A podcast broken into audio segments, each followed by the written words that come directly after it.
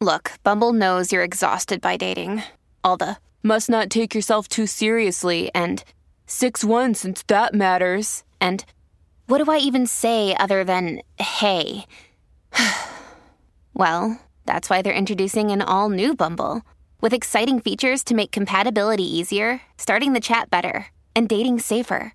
They've changed, so you don't have to. Download the new Bumble now. Another day is here, and you're ready for it. What to wear? Check. Breakfast, lunch, and dinner? Check. Planning for what's next and how to save for it? That's where Bank of America can help. For your financial to dos, Bank of America has experts ready to help get you closer to your goals. Get started at one of our local financial centers or 24 7 in our mobile banking app. Find a location near you at bankofamerica.com slash talk to us. What would you like the power to do? Mobile banking requires downloading the app and is only available for select devices. Message and data rates may apply. Bank of America and a member FDIC.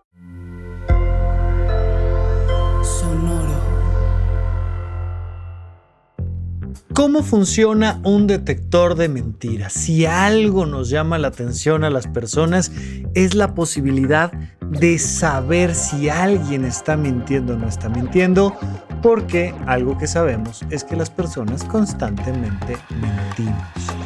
Y eso se vuelve algo muy interesante porque somos un animal capaz de crear realidades, medias verdades, mentiras totales, historias de muchos tipos y a todos nos interesa saber cuál es la verdad. Vamos a platicar un poco de esto hoy aquí en Supracortical.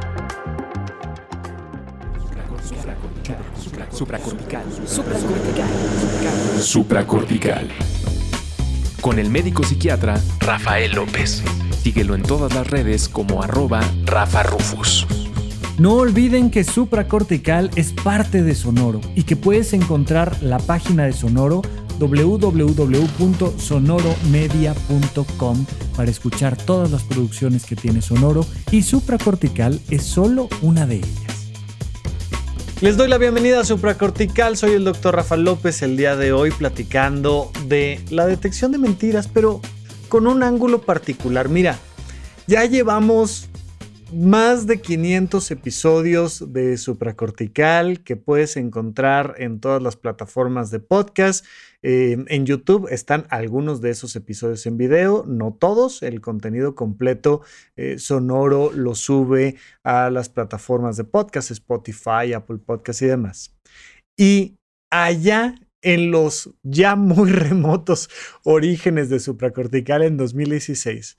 Teníamos por ahí algún episodio sobre la detección de mentiras, donde el ángulo era, oye, si vas a ir a terapia, ¿no? Vas con, con algún tipo de terapeuta, con algún tipo de este, psicólogo, de psiquiatra, de lo que sea, no le digas mentiras, ¿para qué le mientes? ¿no? En aquel episodio de los primeros, debe ser de los primeros 10, si no es que el 4, una cosa por el estilo. Este, tal vez, por supuesto, ya no me acuerdo de los detalles, pero pues hablábamos de eso, de la detección de mentiras y le dábamos algunos ángulos eh, en aquel entonces donde también les decía yo que la gente mienta es sinónimo de inteligencia, que tu hijo de tres años te quiera mentir o de seis años te quiera mentir, eso significa que es inteligente, no que es mala persona, porque también tenemos esta idea de que mentir es como algo muy malo. Y quería hacer este episodio después de platicar de teoría de la mente, que en el episodio pasado de supracortical platicamos un poquito más a fondo, porque pues la mentira está generada directamente por la teoría de la mente, por la capacidad que tenemos las personas de asumir que podemos saber lo que el otro está pensando, sintiendo o va a hacer. Y digo, híjole, no, es que si le cuento la verdad, va a sentir esto y va a hacer aquello y va a ser un problema tremendo, mejor no le cuento la verdad. Y esto no es nada raro, es extremadamente común. Y Paul Ekman, sin duda, uno de los grandes, grandes, grandes referentes en el mundo sobre la detección de mentiras. Paul dice, ese es uno de los principales motivos por los cuales las personas mienten, para evitar la respuesta y el conflicto que va a generar la verdad. Mm, pocas veces lo hacemos realmente por lastimar a alguien, pocas veces lo hacemos por, por un acto meramente de manipulación, sino decir, híjole, no, no, no, ¿cuál es la mejor manera? ¿Cómo podemos evitar el problema? Pues mintiendo. Y la gente miente mucho y muy, muy, muy, muy frecuentemente para evitar el conflicto. Claro, parte de la madurez es que gradualmente vayamos descubriendo que a veces las verdades prudentes, porque hay que ser prudente al decir una verdad, son mucho mejor opción que una mentira. Pero no siempre, o sea, incluso muchas veces en una terapia, tu terapeuta te puede decir, pues salvo que tú me digas lo contrario, pero lo lógico es que le mientas a esta otra persona, ¿no? Puede ser un tema jurídico, político, económico, moral, familiar, romántico, o sea, ¿para qué le, pa Va a, ser, va a ser un desastre, no le cuentes o, o, no le cuentes la verdad completa, o, ¿sí? Difícilmente, y esto también es importante a veces tenerlo claro, los terapeutas no son los defensores de la moral, ¿no? O sea, no es como de, ¡Ah! ¿cómo le vas a mentir? No, tienes que decirle la verdad. No, el terapeuta básicamente es una herramienta, es un recurso humano, pero es una herramienta viva en la que te puedes apoyar para encontrar lo que es mejor para ti. Y no necesariamente la verdad siempre es lo mejor para ti. Claro, insisto, mucho de la madurez es movernos hacia allá. Aquí en general no tienes por qué andar mintiendo, ¿no? Mejor buena comunicación, límites claros, tal, en vez de andar mintiendo. Pero no siempre. Bueno, hemos platicado desde varios ángulos el tema de la mentira. Y en esta ocasión me pareció que podíamos darle un giro diferente, además de retomar un poquito el tema y platicar eh, someramente al respecto, pero creo que le podemos dar un giro, un giro diferente. Sin embargo, te, comentaba yo de Paul Ekman. Paul Ekman es famoso por ser experto en temas de microexpresiones y cómo las emociones se reflejan en nuestro rostro y cómo levantar discretamente una ceja o juntar un poquito las cejas entre los ojos, o levantar tantito la, la, nariz o la piel que está en torno a la nariz, enseñar un poco los dientes, o bajar discretamente las comisuras de los labios hacia abajo, ¿no? Este, generar esta, esta sonrisa inversa, pues puede reflejar mucho de las emociones que tenemos, mucho. Y entonces, bueno, pues eso es una respuesta emocional que se ve reflejada en nuestro rostro. Hay incluso una serie de televisión evidentemente exageradísima sobre, sobre la labor de, de, Paul Ekman, donde el personaje principal, Cal Lightman, pues se dedica a tener como una agencia internacional de detección de mentiras y lo llaman para casos complicadísimos y por supuesto que por ahí hay persecuciones y balazos y cosas y no es, es, una de estas de este tipo de series medio policíacas medio de investigación medio eh, no pero pero de alguna manera basada en, en las investigaciones de Paul Ekman porque ciertamente mucho de lo que sale ahí es cierto y, hay eh, diferentes momentos donde salen estas investigaciones de Paul Ekman que hizo en Guinea, en Nueva Guinea, me parece, y en donde, donde vemos que hay una universalidad en la expresión afectiva que hace nuestro rostro y cómo pues si estás contento sonríes, y si estás enojado, juntas eh, así los, los, ojos y enseñas los dientes. O si estás triste, eh, haces esto que le llaman el triángulo de la tristeza, que son las arrugas en la frente de cuando las cejas se juntan hacia los ojos y se levantan y haces ahí un triangulito de tristeza, ¿no? Y entonces se ve triste la persona y por supuesto la sonrisa invertida que denota mucho tristeza. Bueno, pues hay muchos, muchos, muchos gestos que se pueden leer de manera universal y que desde la más temprana infancia las personas empiezan, mm, ya sabes, hacer pucheros y, y a mover la cara de cierta manera en la que vemos esa expresividad emocional en diferentes países, en diferentes edades de las personas, independientemente del género, de la religión. Por otro lado, sabemos que hay N cantidad de matices culturales en la expresión de estas emociones y Paul Ekman es famoso por enseñarnos mucho de esto desde una perspectiva científica y tiene un libro que me encanta, de verdad, es una gozada leerlo que se llama Cómo detectar mentiras. Y no es que vayas a salir de ahí siendo un gran detector de mentiras. Y de hecho, una de las recomendaciones que hacen todo el tiempo durante la serie de Lie to Me, no, te dije el título de la serie, pero la serie se llama Lie to Me y el personaje principal es Cal Lightman. Eh, y, y algo que te dicen todo el tiempo es, cuando verdaderamente te vuelves un experto en detectar mentiras, la recomendación es no le andes detectando las mentiras a los demás. Te vas a meter en broncas sociales. O sea, y el, personaje principal tiene este conflicto emocional donde ya no puede confiar en nadie, donde todo el tiempo siente que lo están engañando, pues porque es un experto detector de mentiras. De hecho, de hecho es una de las cosas que dice Paul Ekman, el, de verdad, en sus, en sus investigaciones científicas. Dice, las personas dedicadas a juzgar jurídicamente a los demás son los peores detectores de mentiras del mundo. O sea, le, va mucho mejor a cualquier persona no entrenada que a un policía, a un juez, a, alguien que está enfocado en la detección de mentiras. Porque pues haces prejuicios.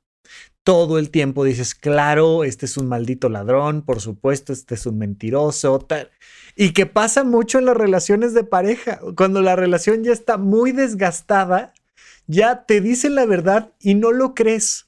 Te dan pruebas y no lo crees. Ya, ten mucho cuidado. Si ya tu relación está en ese punto, ten mucho cuidado porque, por favor, o sea, o sea, si ya ni cuando te dicen la verdad les crees, ya qué haces ahí, hombre. Bueno, pero platícalo con tu terapeuta. Yo, yo qué sé, yo qué, consejos te voy a dar aquí. Esto es un podcast nada más, ¿no? Entonces, estamos platicando un poco sobre este tema de la detección de mentiras, pero le vamos a dar un ángulo diferente cuando regresemos de un pequeño corte. En esta serie de Lie to Me, em, platican que una de las maneras de detectar mentiras de ciertos, eh, ciertos pueblos africanos es con el huevo de la verdad, ¿no? Y es, y es una especie de huevo de avestruz o una cosa por el estilo, ¿no? Es un huevo grande de un ave y entonces se lo das a la persona que está siendo enjuiciada. Y si el huevo se rompe, entonces la persona es culpable. Si el huevo no se rompe, la persona es inocente. Y, y eso, ¿cómo? Bueno, pues evidentemente, cuando te empiezas a poner nervioso porque te están cuestionando y te están juzgando y ya te cacharon en la mentira, rompes el huevo por la tensión muscular que tú haces. Y es muy curioso porque, pues es muy rudimentario, pero funciona y así funcionan los más complejos y evolucionados aparatos de detección de mentiras. ¿Cómo funciona un detector de mentiras? Pues mira, partiendo de la idea de que las personas somos seres emocionales que a veces razonan. O sea, ¿no? Esta idea de, es que somos seres racionales, no, hombre, no, bueno, fuera, ¿no? Las computadoras son seres racionales. Nosotros no somos seres racionales, somos seres emocionales irracionales, ¿no? Somos seres que también razonan, pero que sobre todo sentimos muchas emociones. Y yo por eso les digo, somos seres emocionales que a veces razonamos. Porque en realidad muchas veces actuamos en automático y el razonamiento implica un análisis y selección de las mejores opciones. Y hay veces que ves a la gente tropezarse con la misma piedra y que además dices, ahí está la piedra, te vas a tropezar y dicho y hecho, se tropiezan, ¿no? Entonces, somos seres emocionales. Si partimos de la premisa de que somos personas que expresan estas emociones, pues resulta que no solo las sentimos, ¿no? Siempre les he dicho, ¿para qué sirven las emociones? Ay, para sentir, no, para sentir, no. Para expresarlas, no, para expresarlas, no. Las emociones sirven para tomar decisiones. Las emociones sirven para actuar y por eso muchas de las acciones que tenemos los seres humanos son emocionales más que racionales. Por eso les digo que a veces pensamos. De hecho, el marketing está pensado en moverte las emociones para que gastes en cosas que muchísimas veces no necesitas, pero es parte de nuestra naturaleza. Bien, estas emociones se expresan en el cuerpo entre otras cosas, en nuestras expresiones faciales, ya lo comentamos, ¿no? Sonrisa, este, expresión de enojo, etcétera. Pero no solo eso, sino que se expresan en todo el cuerpo. Y esta es la parte que es interesantísima. Aún las emociones más sencillas se ven reflejadas en todo tu cuerpo. Aún las emociones más intensas evidentemente se ven reflejadas en todo tu cuerpo. Y vamos a darle dos perspectivas a esto. La primera, te cambia la frecuencia cardíaca, te cambia la, frecuencia respiratoria, te cambia cómo se conduce la electricidad en tu piel, te cambia la dilatación de tus pupilas cuando sientes una emoción determinada. Por otro lado, es muy famoso el tema de que muchas de las enfermedades que tenemos las generamos con nuestras emociones. Otro librazo que te recomiendo, que ya te he comentado aquí, que es muy famoso hoy en día, se llama La Revolución de la Glucosa, plantea que muchas de las agresiones físicas que le hacemos a nuestro propio cuerpo se dan con picos de glucosa, como cuando te tomas un refresco o te tomas este, ya sabes, medio litro de jugo de naranja recién exprimido, porque según tú es una cosa natural y buenísima para la salud, y te da un tremendo pico de glucosa, es decir, se te eleva enormemente en la sangre la cantidad de glucosa y eso lastima nuestras arterias y nuestros nervios y, y terminas con diabetes, hipertensión bueno, pues una de las cosas que eleva los picos de glucosa es la ansiedad, el estrés, la mala regulación de tus emociones.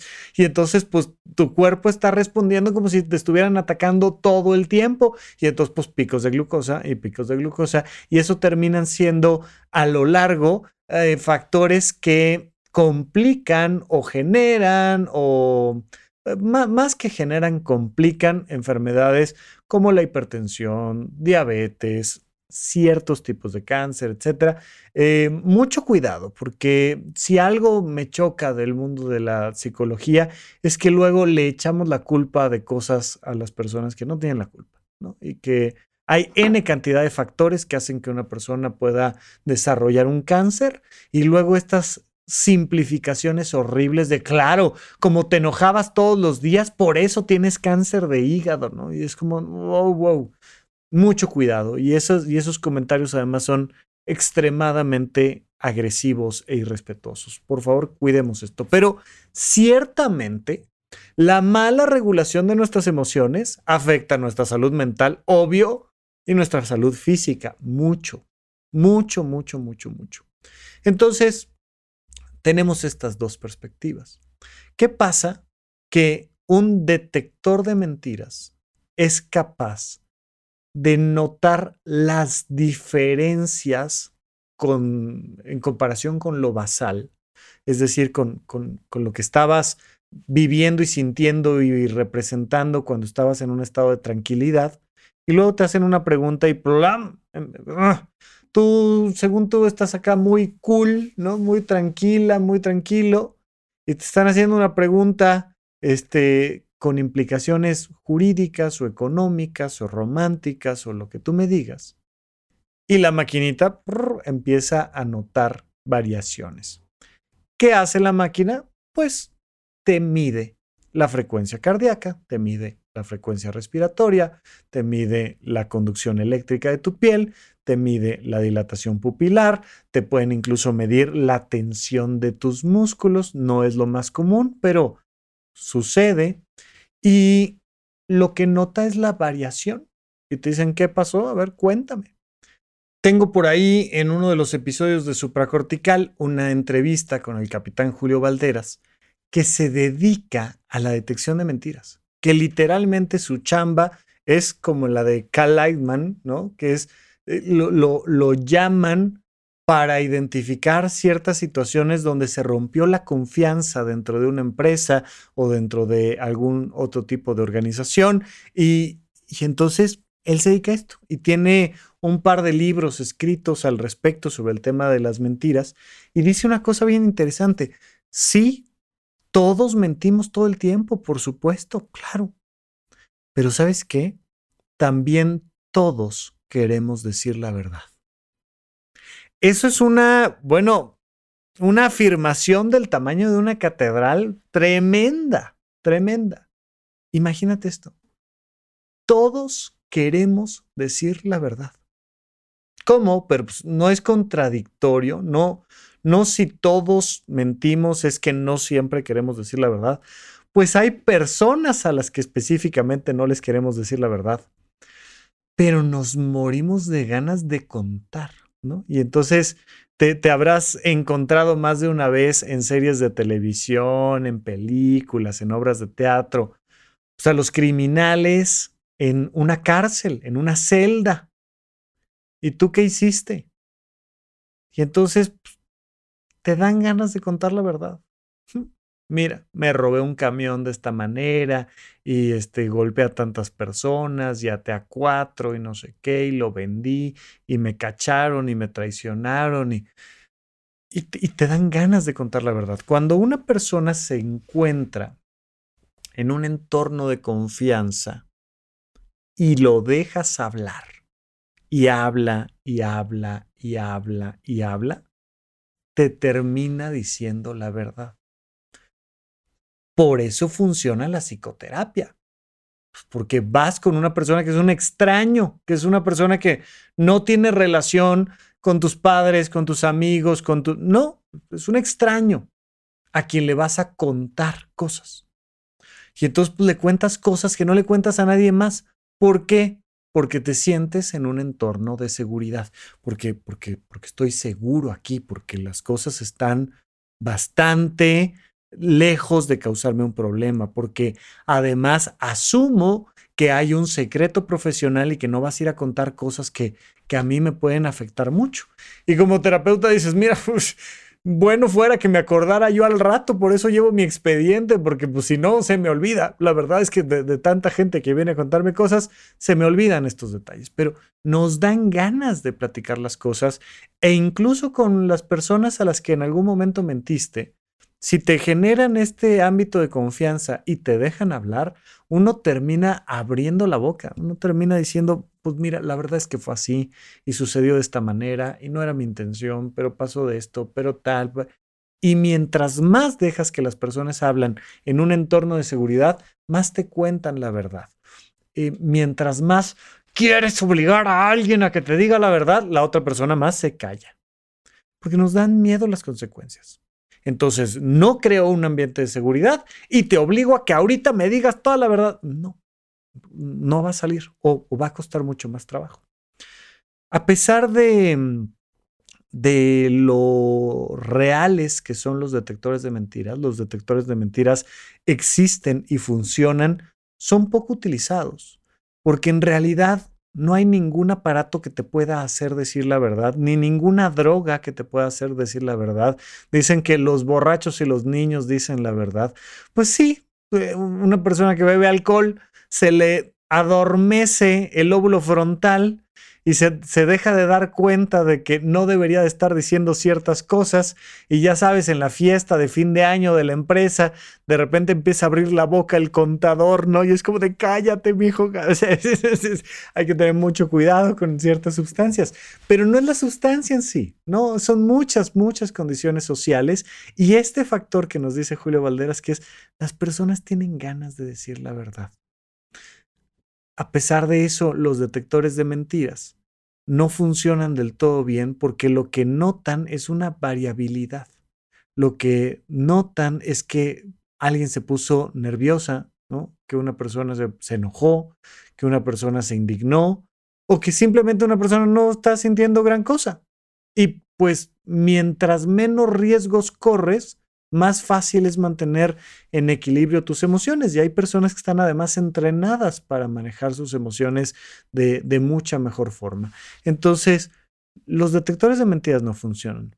Pero hay un detector de mentiras en particular que vale mucho la pena estar utilizando todo el tiempo y de ese vamos a platicar cuando regresemos aquí a supracortical.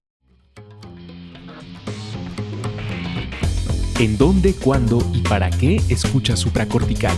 Comparte tu experiencia en redes sociales para que más personas conozcan este podcast. Sigue al Dr. Rafa López en todos lados como arroba Rafa Rufus. Estamos de regreso con ustedes en Supracortical, platicando de estos temas de la detección de mentiras.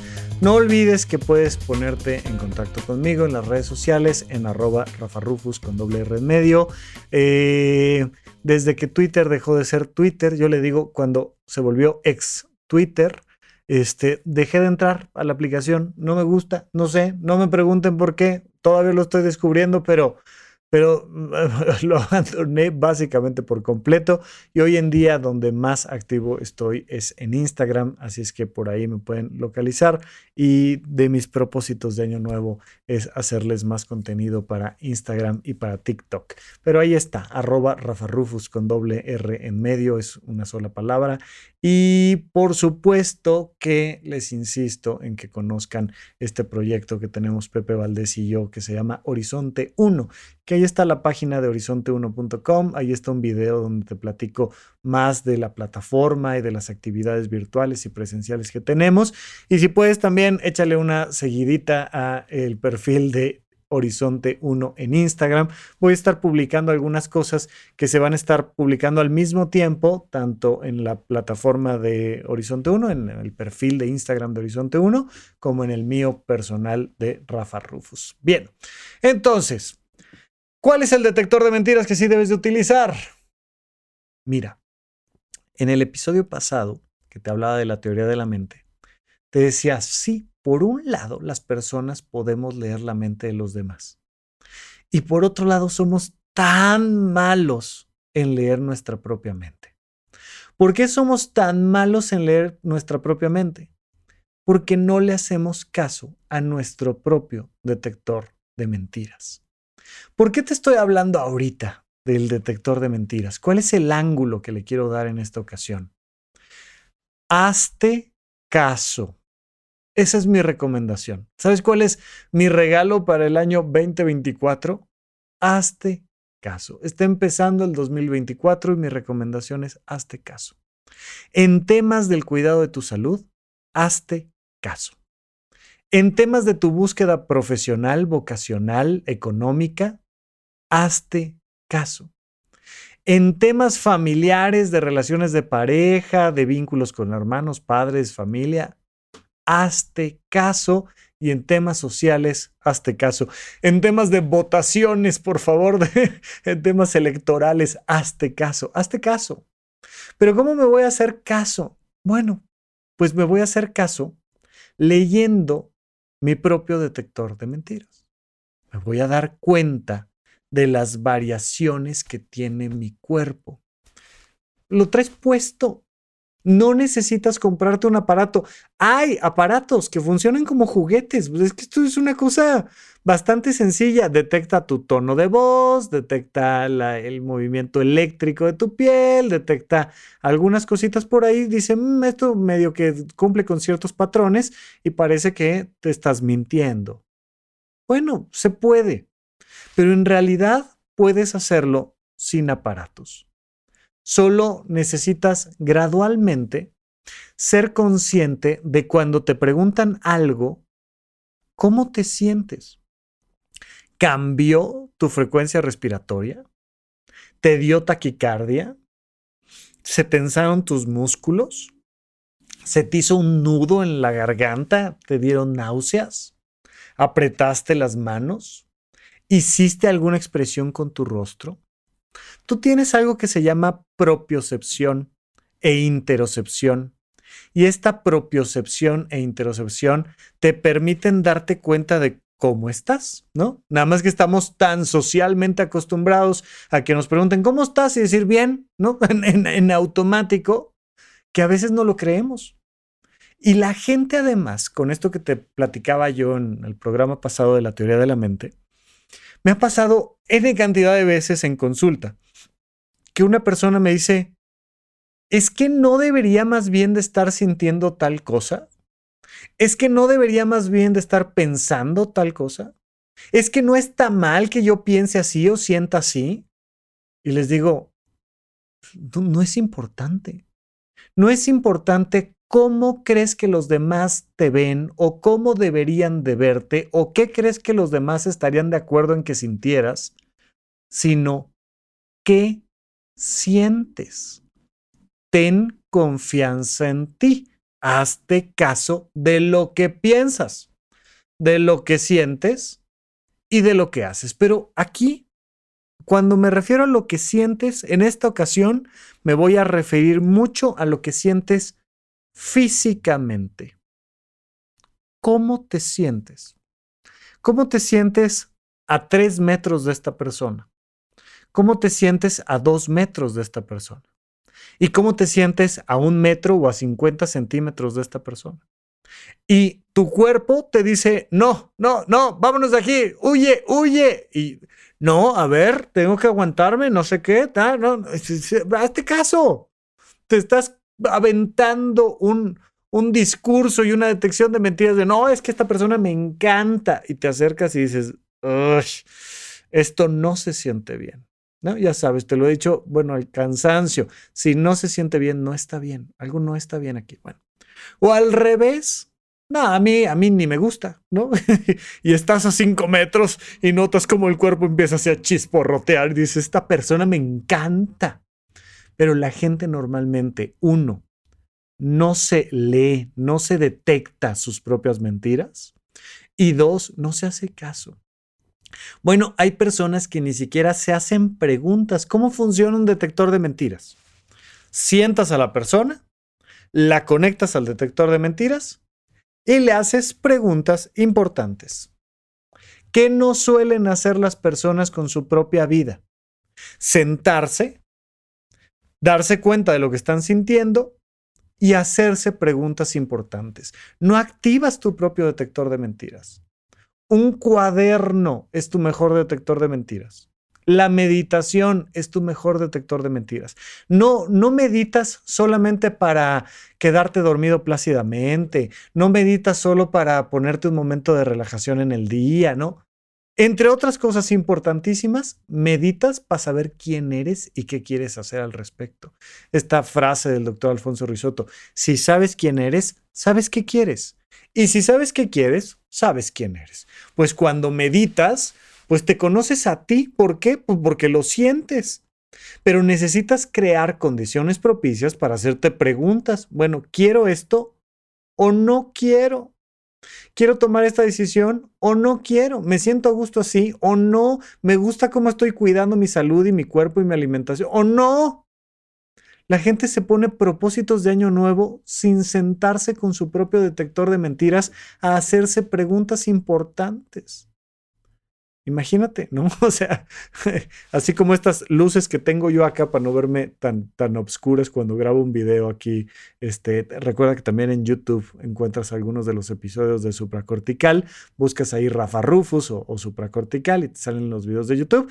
Pero bueno, pues aquí me, me compro mi aro de luz y me ilumino y, ¿no? Entonces te puedes comprar una de esas lámparas para interrogarte tú a ti, ¿no? Y te vuelves tú el policía malo y te pones la lámpara en los ojos y dices, a ver, ya dime la verdad, ¿quieres estar en ese trabajo o no? ¿Te gusta esta relación de pareja o no? Pero siéntate contigo a interrogarte. Encuentra el momento y el lugar para hacerte preguntas importantes. Y observa tus manos. Observa tus brazos. Observa tu respiración. Observa tu frecuencia cardíaca. Observa las expresiones de tu cara. Hazte preguntas importantes. Y te vas a dar cuenta de que muchísimas veces nos estamos mintiendo. ¿Y por qué nos mentimos? ¿Por qué te dije que mentíamos? ¿Sabes por qué te mientes? Porque te da miedo tomar decisiones. Porque te dan miedo las consecuencias que van a venir cuando tomes decisiones. Pero creo que ya se los recomendé en, alguna ocasión aquí en el podcast de Supracortical, en Instagram estoy seguro. Pero este libro de Alma Lozano, que se llama Por Amor a mí, trae una, una frasecita de un maestro suyo mientras ella se estaba formando como psicóloga y, me encantó y se me quedó ahí, bueno, para la eternidad. Y es una frase hiper sencilla que dice, estás a una decisión de una vida diferente. Fíjate, es una frase limpia, sencilla, pero profundamente trascendente. Estás a una decisión de una vida diferente. Y hay muchas personas que lo saben. Y como les da miedo dar ese paso a una vida diferente, mejor se cuentan mentiras. Y si alguien les pregunta alguna ocasión una de esas preguntas importantes como, oye, ¿te gusta estar en esta relación de pareja o te gusta esta actividad profesional o en verdad te gusta estar haciendo esto que estás haciendo? Pues te mientes. Sí, me encanta. Sí, uy, no, no, a mí me fascina. Es lo mejor. Y te estás contando mentiras. No vaya a ser que tengas que tomar decisiones. Por eso las personas se mienten. Así es que mi recomendación es sencilla y muy clara. Diseña tu propia detección de mentiras. Y al menos una vez al año, pero si puedes cada seis meses, cada tres meses, hazte una detección de mentiras. Haz preguntas importantes. ¿Cuáles serían las cosas que tú quisieras saber de ti en verdad? O sea, que quieras saber la verdad. Hazte las preguntas y siéntate y, comienza el interrogatorio y observa cómo se siente. Te vas a dar cuenta de que muchas veces ya no te puedes mentir. Ya cuando estás ahí frente a ti en el interrogatorio, salen tus ganas de decir la verdad y dices, mira, la verdad es que no quiero. O la verdad es que justo eso es lo que quiero. Y, y me daba miedo asumirlo, pero ahora que lo veo de frente, es que es exactamente eso lo que realmente quiero. Debes ser siempre tu propio detector de mentiras, porque eres la única persona que sabe lo que realmente quiere para sí. Pero si no te dejas hablar, no te escuchas, y no creas las condiciones adecuadas para eso, y además pasas por alto tus expresiones faciales, tu frecuencia respiratoria, tu frecuencia cardíaca, la tensión de tus músculos y cómo se siente la electricidad en tu piel, pues no te, no te vas a dar cuenta. Así que esa es en esta ocasión mi recomendación, que te conozcas y te descubras. Mira, cuando en mi formación como psiquiatra, me empecé a entrenar y enseñar sobre todos estos temas de detección de mentiras, pues, de vez en vez trataba yo de jugar con cosas no trascendentes diciendo mentiras. Y decía, a ver, voy a mentir. A ver, ¿pasaría yo el polígrafo o no pasaría yo el polígrafo? Y, y, y de repente me di cuenta de lo difícil que es mentir y no sentirlo, no notarlo, que uno no se dé cuenta. Oye, ¿te gusta el pescado? Me encanta. Y, el cuerpo así, Rafa, a ti te choca el pescado. Pues sí, me choca el pescado, pero, pero pues yo sé que de vez en vez vale la pena y que es un alimento de buena calidad. Pues sí, pero la neta, la neta, ¿te gusta? No, pues a mí no me gusta el pescado. Bueno, pues tú dile que sí. No, hombre, me encanta, ¿no? Así un pescadito empapelado. Hombre, me fascina. Y se, se nota. O sea, si empiezas a poner la atención, notas cómo estás mintiendo. Hay muchas personas que no le han dedicado lo mínimo, mínimo de aprendizaje a cómo su cuerpo expresa todos estos procesos. Ahí está mi recomendación. Vuélvete una persona más sensible a tus propias verdades y a tus propias mentiras. Y eso en verdad que va a ser un punto de partida tremendo para tomar las decisiones correctas en tu vida. Bien, pues te dejo hasta aquí el episodio de Supracortical. Te mando un gran abrazo y seguimos platicando. Gracias por escuchar Supracortical. En verdad me interesa muchísimo conocer tu opinión sobre este episodio o cualquier otro que quieras platicarme. Puedes encontrarme como arroba rafarufus en Twitter, en Facebook y en Instagram. Quiero darte las gracias por escuchar Supracortical y sobre todo por suscribirte y seguirme donde sea que estés escuchando este programa y así te puedes enterar todo el tiempo de nuestros próximos estrenos.